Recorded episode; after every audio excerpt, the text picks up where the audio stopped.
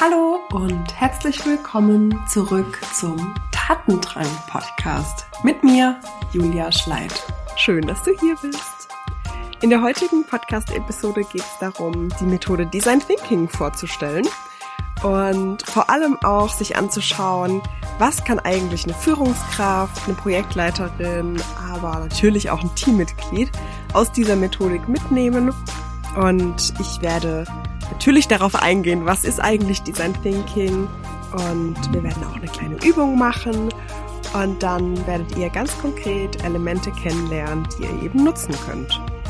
Und es geht da um den Prozess und um die Vorgehensweise, aber insbesondere auch um das Mindset, welches dahinter steckt. Ja, was ist Design Thinking eigentlich? Design Thinking ist eine Ansammlung von ganz unterschiedlichen Methoden zum Lösen von komplexen Problemen aller Art und für die Entwicklung von Ideen. Diese Vorgehensweise kennt ihr vielleicht aus dem Innovationsmanagement oder auch in der Produktentwicklung. Und das Tolle an dieser Methodik ist, dass die Nutzerin im Mittelpunkt steht. Also der Mensch mit seinen Bedürfnissen. Und das ist auch schon so die erste Sache, die man sich, glaube ich, als Führungskraft merken kann, den Mensch in den Mittelpunkt zu stellen. Fokus Mensch und auch Go Digital Stay Human sind ja so meine Lieblingshashtags und die kommen natürlich auch bei Design Thinking zum Tragen.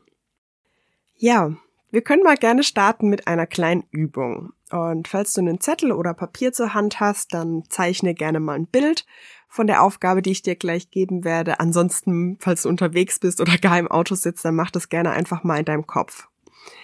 Und zwar ist die Aufgabe, designe eine Brücke. Und guck einfach mal, was für ein Bild da hochkommt, was du da gerade zeichnen kannst. Und ja, was bei dieser Übung oftmals auffällt, ist, dass ganz, ganz unterschiedliche Brücken bei rauskommen. Es gibt Menschen, die zeichnen eher einen Fußgängerüberweg, also ein kleiner Trampelpfad, vielleicht auch einfach ein Baumstamm, der über den Fluss gelegt wurde. Oder manche zeichnen eine Autobrücke. Eine dritte Person zeichnet vielleicht eine Zugbrücke mit Gleisen. Und hier können wir auch schon das erste Learning ableiten, dass wir Menschen ganz unterschiedliche Erfahrungen gemacht haben und aus diesem Grund natürlich auch ganz unterschiedliche Bilder im Kopf haben, wenn wir so eine Aufgabe bekommen. Und es reicht eben oftmals nicht, einfach nur einen kurzen Arbeitsauftrag oder eine Forderung zu stellen, sondern es geht darum, wirklich ins Detail zu gehen und zu kommunizieren und zu klären, was wirklich gemeint ist. Ja, in Workshops von Design Thinking geht es dann im nächsten Schritt darum, den TeilnehmerInnen folgende Aufgabe zu geben. Und zwar, stell dir vor, vor dir sitzt ein junges Mädchen. Anna, sieben Jahre alt, liebt es, draußen zu sein und zu spielen. Und ja, jetzt nach 14 Monaten Quarantäne ist es endlich wieder soweit. Sie darf raus und du hast jetzt die Aufgabe, eine spaßige Art und Weise zu entwickeln, sie über einen Fluss zu bringen. Und jetzt kannst du für dich mal überlegen, wie würdest du diese Aufgabe lösen? Wie würdest du Anna über den Fluss bringen?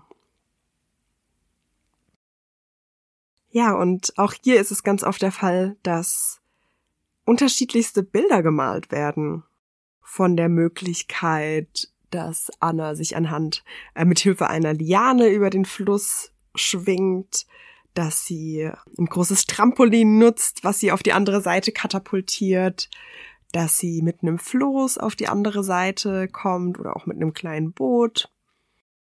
Und du merkst schon durch diese, durch diese zweite Aufgabe, kommen da auf einmal ganz andere Bilder, ganz andere Lösungen und auch ganz unterschiedliche. Also bei der Brücke, da hatte man zumindest ähnliche Vorstellungen, aber bei der zweiten Aufgabe ist es so, dass ganz unterschiedliche Lösungen herbeigeführt werden.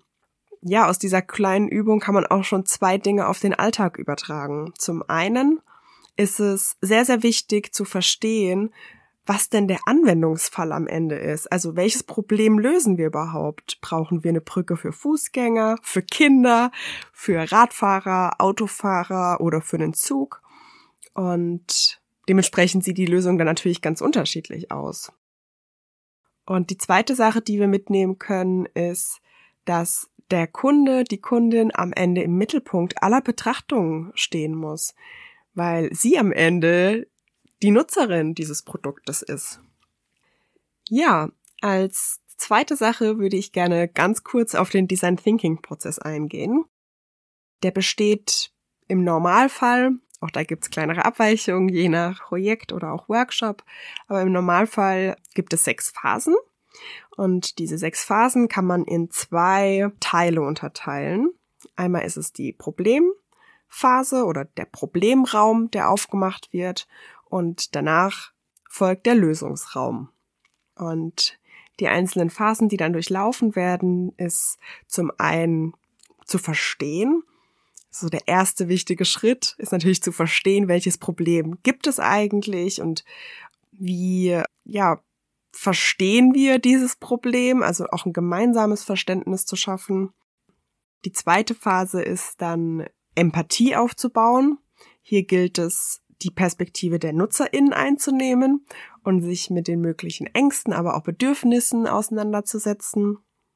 In der dritten Phase, die nennt sich Synthese, da werden die Erkenntnisse aus den ersten beiden Phasen wieder zusammengebracht, erste Erkenntnisse abgeleitet und ja, so ein Kernproblem auszuwählen, mit dem man sich dann eben im Lösungsraum beschäftigen möchte. Die vierte Phase ist dann die Ideenentwicklung. Da geht's wirklich drum, den Raum wieder breit und aufzumachen und nach Ideen und Lösungen zu schauen. Die fünfte Phase ist dann das Prototyping. Also, ja, erste Ideen greifbar zu machen, ne? ähm, vielleicht schon eine erste Version des Produktes zu teilen. Also, ich möchte nicht sagen entwickeln, weil manchmal ist es auch einfach nur eine Zeichnung, die man zeigen kann. Also einfach so einen ersten Ansatz, der entweder visualisiert wird oder auch anfassbar gemacht wird. Manchmal ist es auch ein Rollenspiel, was man äh, vorführen kann. Und die sechste Phase ist dann das Testen.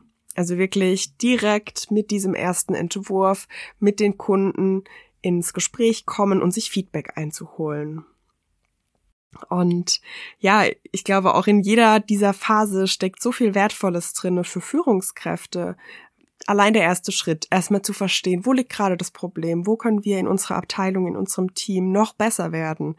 Oder auch die zweite Phase, Empathie aufzubauen, sich wirklich mit den Mitarbeitern beschäftigen. Wie fühlen die sich? Was für Bedürfnisse haben die? Welche Ängste sind da gerade da?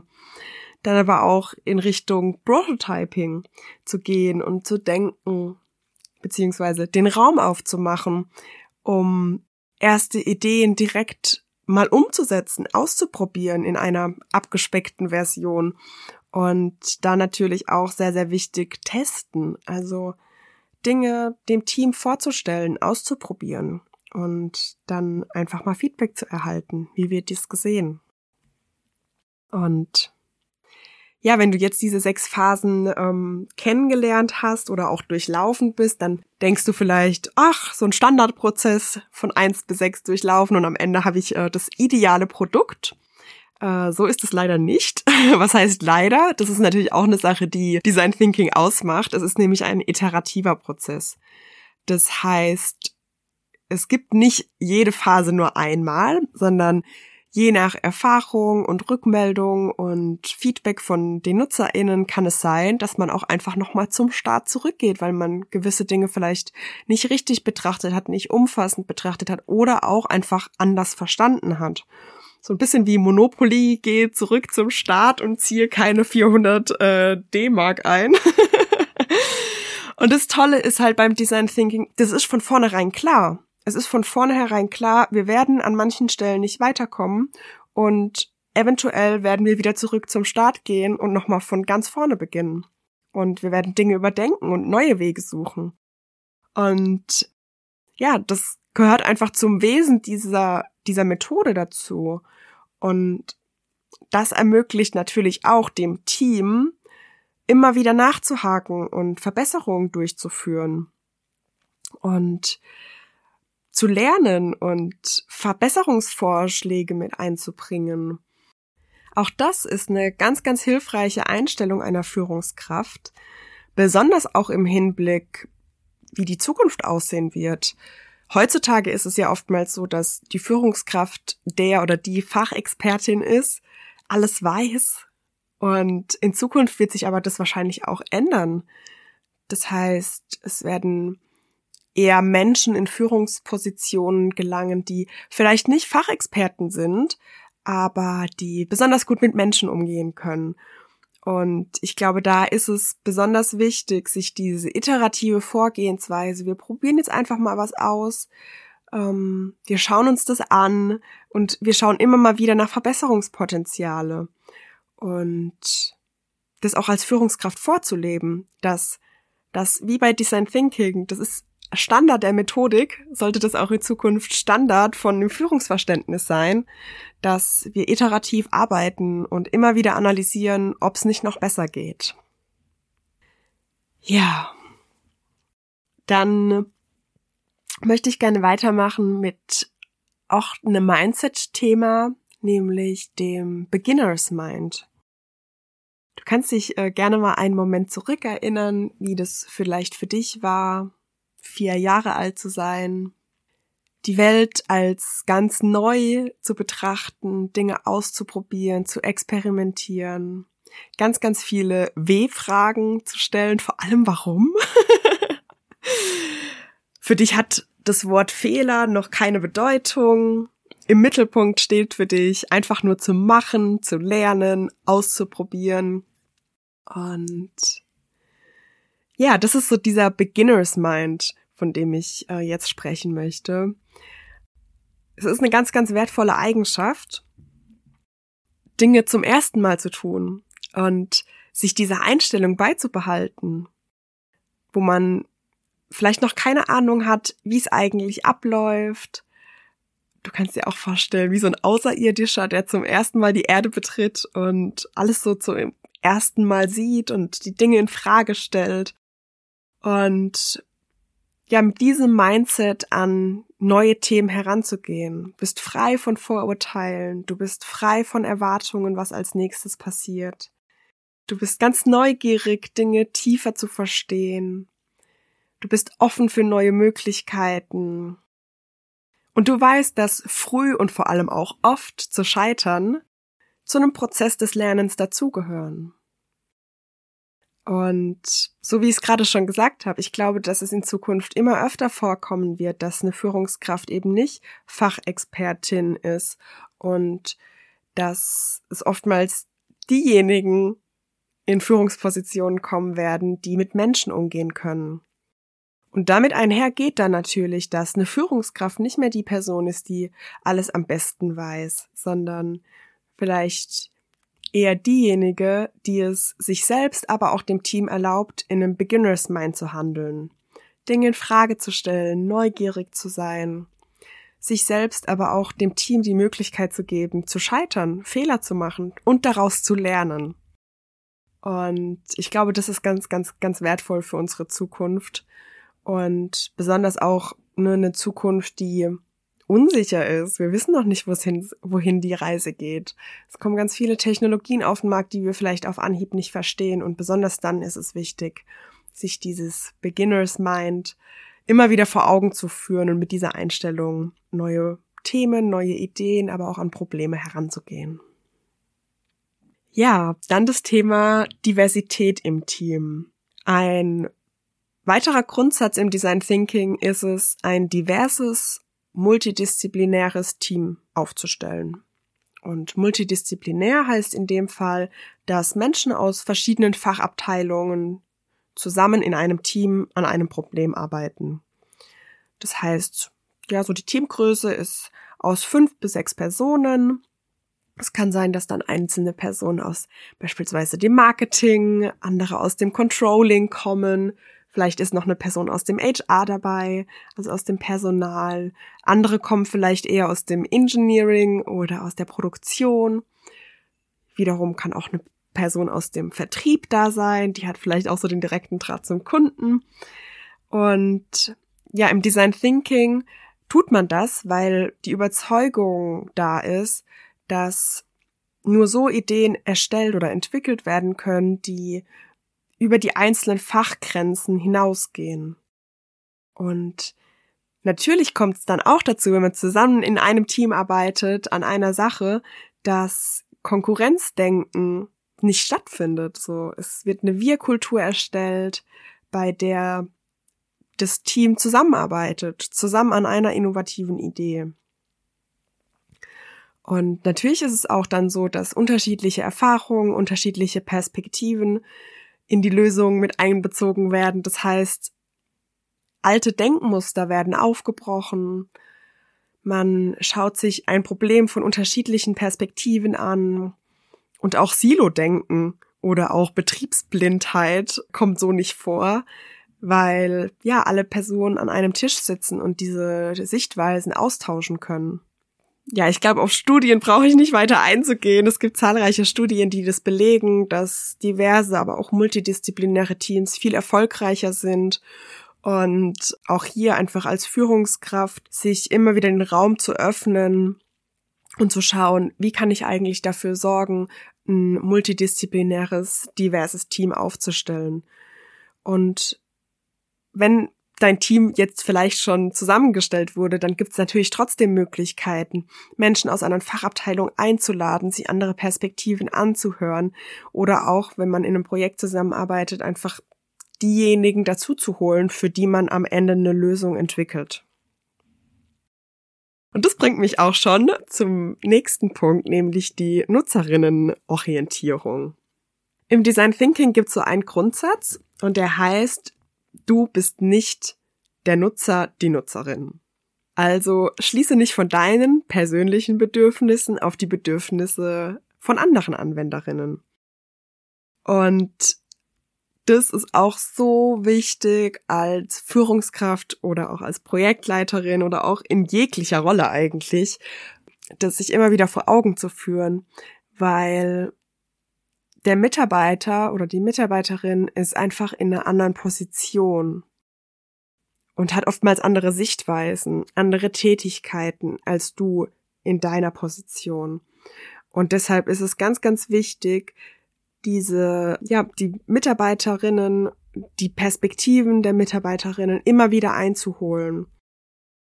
Ich habe ja eine Zeit lang als Beraterin gearbeitet und selbst auch als Beraterin, wo ich ja schon so den Stempel auf meiner Stirn habe, ich bin Expertin für ein gewisses Thema, bin immer wieder den Weg gegangen und habe mir Pilotnutzer eingeladen, um zu schauen, ob meine empfohlene Vorgehensweise passend ist für den jeweiligen Anwendungsfall und das jeweilige Unternehmen.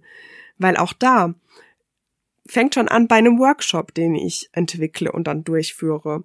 Passen meine vielleicht auch kreativen, offeneren Methoden zu dem Unternehmen? Kann ich die so durchführen? Und es geht dann vielleicht auch gar nicht darum, den kompletten Workshop über den Haufen zu werfen, aber zu schauen, was kann ich denn anpassen, dass es für das jeweilige Unternehmen passt? Das ist dann vielleicht eine Anmoderation, die ich ein bisschen anders formuliere. Oder auch ja, einfach auch Methoden, die Art der Zusammenarbeit, die dann vielleicht anders läuft. Oder gegebenenfalls hole ich mir auch einfach Pilotnutzer vorweg schon mal ins Boot, weil ich denen erkläre, was da passiert. Die wissen, wie es abläuft und am Ende als Fürsprecher für mich agieren. Also in beiden Fällen ist es auf jeden Fall extrem wertvoll, mit Pilotnutzerinnen zu arbeiten, sich Feedback einzuholen und dadurch einfach eine wertvolle Perspektive zu bekommen. Genau. Ja, zu guter Letzt möchte ich einfach nochmal auf die Vorteile von Design Thinking eingehen. Design Thinking, die Vorgehensweise, die Methodik, aber vor allem auch das Mindset unterstützt, dass man einfach nützlichere Produkte und Lösungen entwickeln kann, die wirklich gebraucht werden, weil man hat den Nutzer, die Nutzerin im Blick. Design Thinking hilft eben auch, um verschiedene Perspektiven und Sichtweisen auf eine Lösung, aber auch auf das Problem an einen Tisch zu holen und auch dadurch natürlich bessere Lösungen zu entwickeln. Dann hilft Design Thinking eben auch, schnelles und kostengünstiges Ausprobieren, also Prototyping zu ermöglichen und dann natürlich auch das Ganze zu validieren und Feedback zu erhalten. Darüber hinaus hilft Design Thinking, die Methoden und auch das Mindset, um Teamarbeit und auch den Zusammenhalt in einer Abteilung, aber besonders auch in einem Unternehmen, wenn man abteilungsübergreifend zusammenarbeitet, zu fördern. Und zu guter Letzt, der fünfte Punkt, auf den ich noch gerne kurz eingehen möchte, ist, eine positive Fehlerkultur wird gefördert. Scheitern ist Teil des Prozesses, besonders bei Design Thinking. Ich habe so viele Workshops begleitet, bei denen man zu Beginn gedacht hat, ich hab's schon, wir haben die Lösung, wir wissen, wie es läuft, und dann ähm, im Gespräch mit Kunden gemerkt hat, ah, noch nicht ganz. wir fangen noch mal ähm, ja weiter vorne an und gehen noch mal einen Schritt zurück. Ja, dann möchte ich das Gehörte nochmal zusammenfassen. Wir sind gestartet mit der Definition von Design Thinking und haben direkt zum Start auch eine kleine Übung gemacht. Vielleicht erinnerst du dich mit der Brücke und der spaßigen Art für Anna, den Fluss zu überqueren. Danach habe ich die sechs Phasen von Design Thinking vorgestellt, vor allem aber auch die Unterteilung in Problemraum und Lösungsraum. Wir sind darauf eingegangen, dass Design Thinking ein iterativer Prozess ist. Danach haben wir uns mit dem Beginner's Mind auseinandergesetzt, sich, ja, frei von Vorurteilen mit Dingen ganz neu auseinanderzusetzen und vor allem auch sich zu erlauben zu lernen. Danach ging es um das Thema Diversität im Team und welchen Mehrwert das Ganze mit sich bringt. Dann haben wir über die Nutzerorientierung gesprochen und dass es, selbst wenn man Experte ist, immer noch sehr, sehr wichtig ist, sich Pilotnutzer mit ins Boot zu holen, Feedback einzuholen und ganz zum Schluss habe ich nochmal die Vorteile von Design Thinking vorgestellt. Wenn du jetzt der Meinung bist, wow, wie spannend, ich würde diesen Prozess auch mal gerne durchlaufen, auch mit meinem Team, dann melde dich gerne bei mir. Vielleicht habt ihr schon eine Idee, vielleicht aber auch einfach als Teamentwicklung, um sich als Team nochmal neu und besser kennenzulernen. Dann melde dich gerne bei mir und dann finden wir eine Lösung. Genau. Ja, ich glaube, das war's von meiner Seite. Ihr habt's gehört, ich bin total begeistert von Design Thinking. Ich nutze das sowohl als Methode, ich übernehme einzelne Bausteine aus dem Prozess, gerne auch in anderen Anwendungsfällen. Ihr habt jetzt ja schon so den Transfer in Richtung Führungskraft oder auch Projektleiterinnen gehört. Und ich hoffe, ihr konntet was mitnehmen daraus. Und ja, wünsche dir jetzt noch einen schönen Tag oder auch Abend, je nachdem, wann du das hörst. Und wenn du noch einen Moment Zeit hast, dann schau gerne in die Show Notes, da findest du einen Link und ich würde mich freuen, wenn du mir eine Bewertung hinterlässt. Bis zum nächsten Mal, deine Julia.